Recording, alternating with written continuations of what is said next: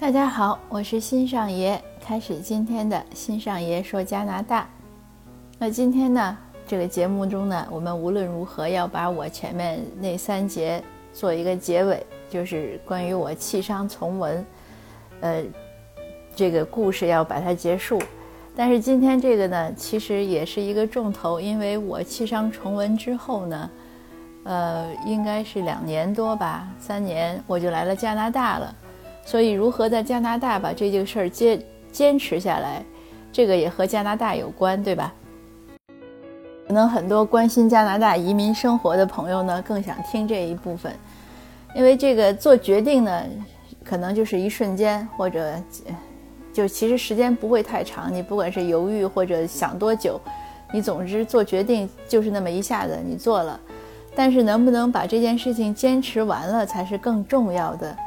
就像我和很多家长反复讲，我说你不要想着把孩子送到大学就结束了，他上大学才是他人生的开始。对我们也一样，我们做每当我们做一个重大决定，比如说我要去读书啦，嗯，我要出国啦，我我要嗯进修啦，或者我要结婚啦，我要离婚啦，我要怎么样？那这个只是一个一个表明一个状态的改变。那这个状这个决定对你的影响更多的应该是这个状态能不能改变之后会怎么样，对吧？所以这个执行是很重要。那我自己反思呢，总结呢，我能把这个状态进行下去，呃，而且能走到今天当成一个经验来分享。其中很大的一个呃帮助是在于我做了人生，就是我做规划、做计划。这个好像我在前面的节目中也经常会讲到。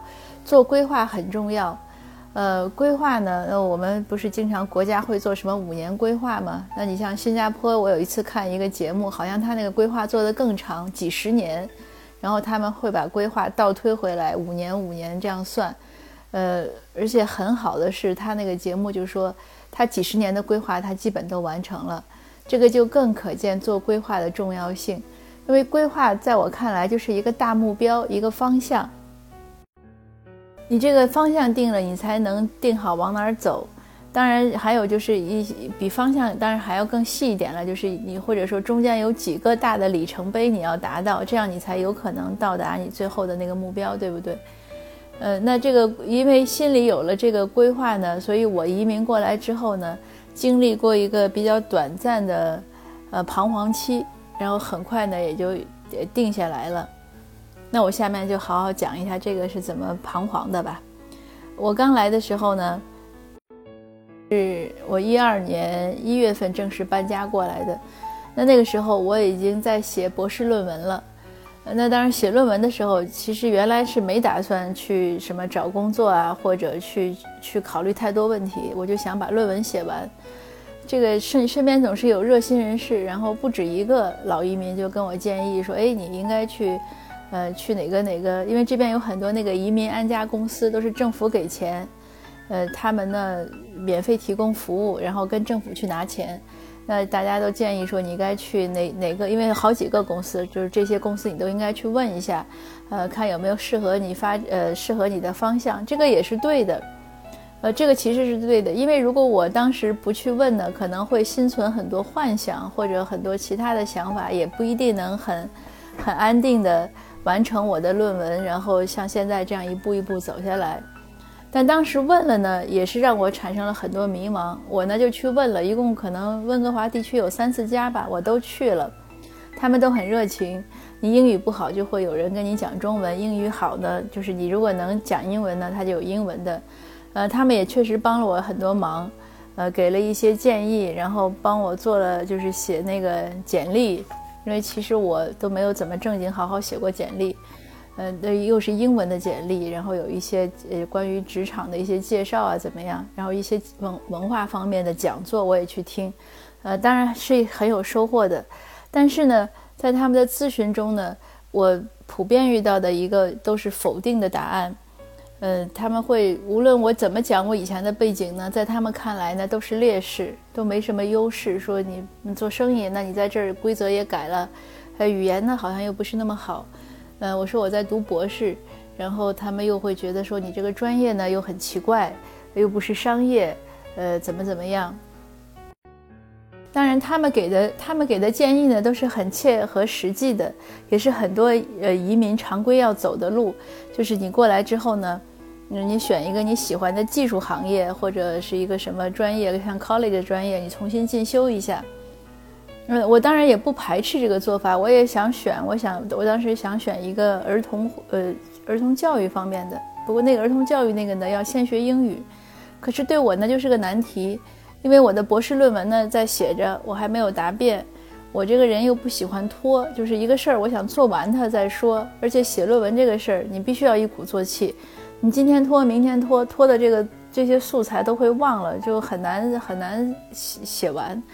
所以我就想，那我现在又没办法去学英语，那就没办法学 college。想来想去呢，觉得还是回到你就是回到自己这个初衷，先把你的学位拿完了再说。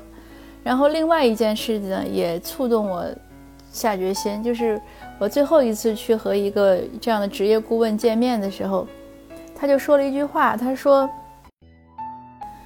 他说，哎呀，你都要拿博士学位了，他说这个博士能在哪儿有用呢？你是不是要去那些大学找工作？”当时他说这个话的时候，我就两个反应：第一，我觉得这就是一句废话，当然这个这样说是不礼貌的，但确实是句废话。那我当然是要去。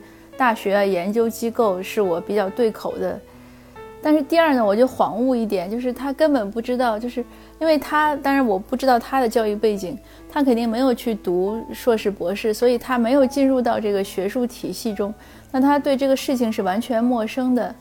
就是你让一个外行来指导你的时候呢，呃，他有一些意见是对的，但是有一些主意呢，还是要自己拿，因为他不了解。这个说到这儿呢，其实我觉得拓展一点，就是也不只说是这个顾问是外行或者怎么样，对我们个人来说呢，任何其他人都是外行。我们会想到自己的一些困境，会去和别人讨论，但是其实别人是无法知道每一个细节的。呃，你和别人，你你要就一个什么关系，比如夫妻关系去问人，这个真的是很难问，因为你们两个这么多年的生活，每个细节家常就是长了短了，别人你也不可能讲清楚，那他也很难判断。那有一些选择更是这样，有一位读友就问我说要不要移民，我说这个你一定要自己拿主意，因为你现在的家庭收入、生活状况怎么怎么样，我完全都不知道，能力怎么样我也不知道。因此呢，就是我现在越来越主张呢，你这个信息要广泛的了解，思考呢要尽量的深入和全面，但是主意一定要自己拿，这个不要问别人，问了别人的都不是好主意，应该当然开玩笑了。那说到做选择呢，有另外一个插入插播另外一个经验啊，这个呃倒不是我文章里写的，是也但是也是我生活实践的，呃，如果你有两个选择。呃，你都就是基本上是一样的，但是一个更难，一个更一个相对简单，你选哪一个呢？呃，专家都说你选难的，呃，这点我也相信，因为生活中的苦呢，我个人觉得当然有点宿命，我觉得早吃晚吃都得吃，我甚至觉得可能苦就那么多，你早点吃完了，它后面就顺了，所以你现在选一个难的。因为你总是会越来越衰老嘛，不管你现在几岁，你将来年龄都会增增加，精力都会越来越差，所以你趁着早，你就选一个男的，呃，可能后面就简单一点。另外呢，还有一句俏皮话，我我也在文章中有讲，我说你这个，呃，吃这个苦呢是躲不掉的，如果你你不吃苦呢，你就要受罪或者要受累。大家想想自己的生活环境。呃，或者自己的这个生活，生活中的这种遭遇是不是这样？当然，如果不是呢，就不是了。我就是说着玩儿，也没有什么其他的。那个现在说话一定要很注意，因为有的人呢会会延伸。呃，当然，我也首先是不愿意伤害任何人的感情，因为每个人的状况都不一样。本来是个聊天的节目，是为了开心，顺便有点收获。呃，就不想有什么说的不合适的。如果有说的不合适的，也请您原谅。那接着说回来，这个做选择，那我来了这儿这么多年，经过这个短暂的，呃彷徨之后，我后来想到，我我不是喜欢写论文吗？我喜欢写作吗？写作让我有归属感，写论文让我开心，那我为什么还要这个就是朝三暮四要去想其他的事情呢？那其实就是刚才上上一次上一个节目和您说的舍得那些道理，呃，现在当然我说的很动听，但是当初都是自己很痛的思考过的，因为让你任何人放手利益的时候，可能都不是那么容易，我也一样。那我是思考过、抉择过，后来想明白了就放下了，能放下另外一个也是也是感谢我先生。